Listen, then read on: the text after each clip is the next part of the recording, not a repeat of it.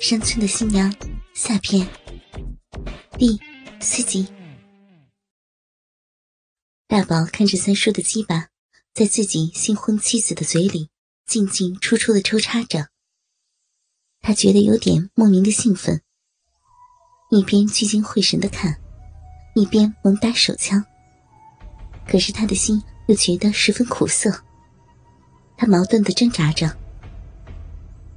只见三叔痛快的叫唤着，并快速的挺动着鸡巴，而小琴也插得一颠一颠的，胸前两个白花花的大奶子摇来摇去。大宝咽了口口水，加快的套弄着。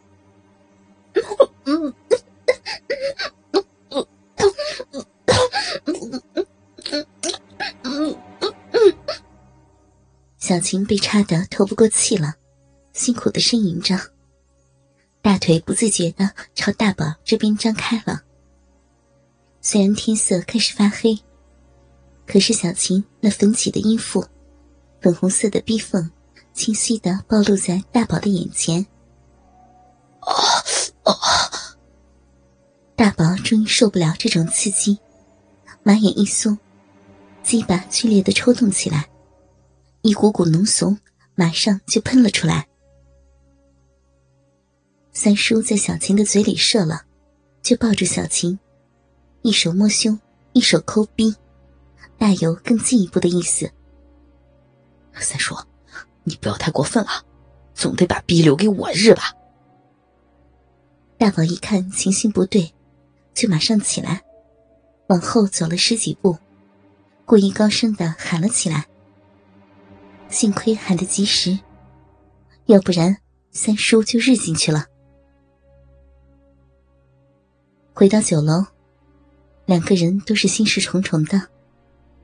大宝觉得心烦，就拿起酒瓶，主动找兄弟拼酒去了。姐，你去哪了？我到处找你呢。小英关心的问。啊，没事，上厕所去了。小琴漫不经心的答道，并拿起酒喝了下去。他觉得委屈极了，可又不能向任何一个人倾诉，只能一杯一杯的喝酒，希望能一醉解千愁。没多久，夫妻俩都喝了个酩酊大醉。夕阳逐渐在山边隐去，整个山村慢慢被夜色所笼罩，只剩下喝完喜酒回家的人的嘈杂声。和远处传来的狗吠声。宴席结束了，贺喜的人均已散去。一对新人来不及咀嚼新婚的喜悦，都醉得趴倒在饭桌上。竹林倒是前前后后忙得不可开交。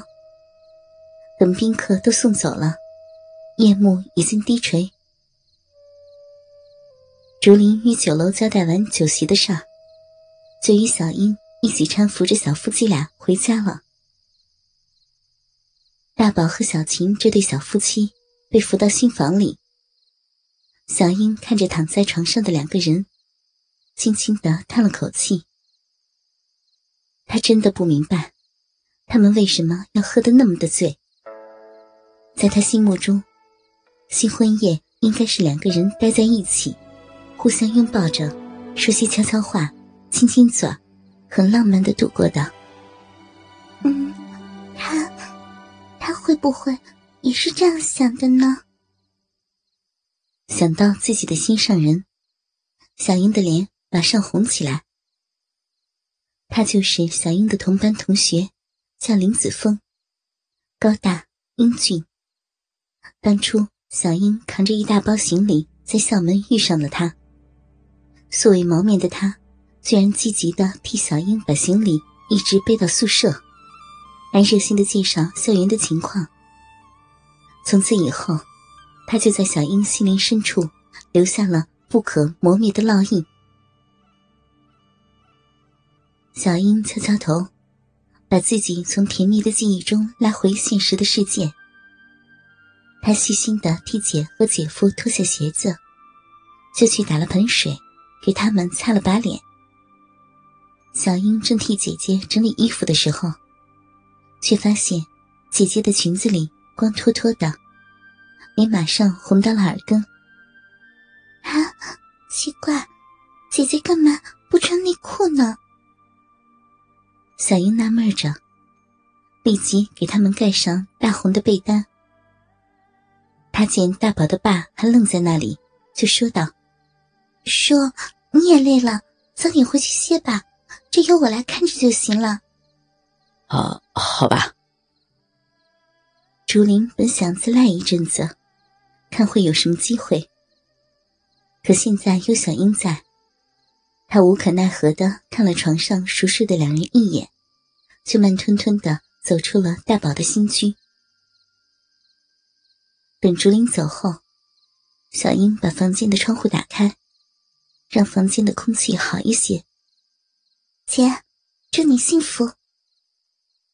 小英轻轻的对小琴说，接着把灯拉灭，关上房门，走去客厅看电视了。啊，忙了一天，终于搞定了，累死我了。明天一早还要赶回学校呢，刚上学就要考能力测验，真是烦人。小英漫不经心的边看边想。不过明天就可以见子枫了，他他会明白我的心事吗？嗯，今天真是羞死人了，被姐夫用舌头在胸部舔，还钻进人家的裙子里吃葡萄，哎呀，真丢人！想起今天的事儿，小英耳根都红了。嗯，不知道洞房。是个啥洞房呢？小英意识越来越模糊，想着想着，就倒在长凳上睡着了。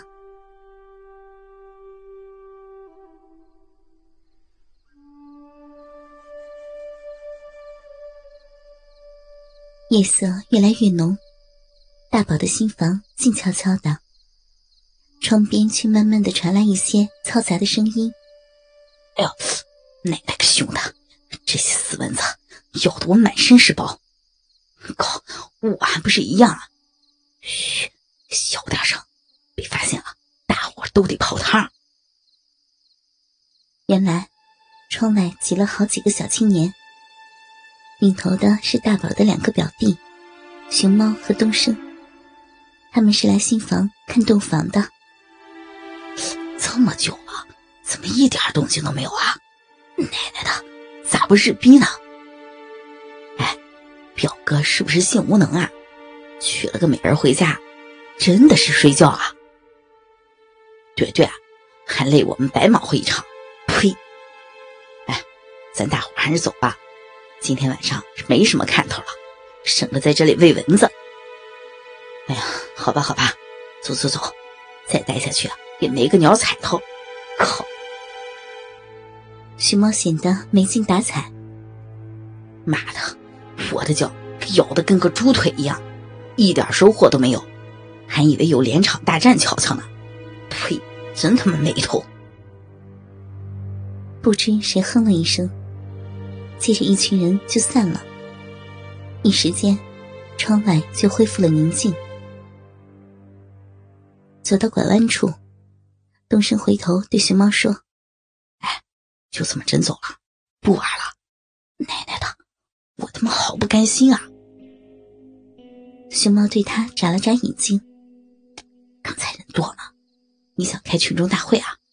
表哥他们早就醉了，咱们就进去瞧瞧。就是嘛，我说今天老表怎么会这样 嘛？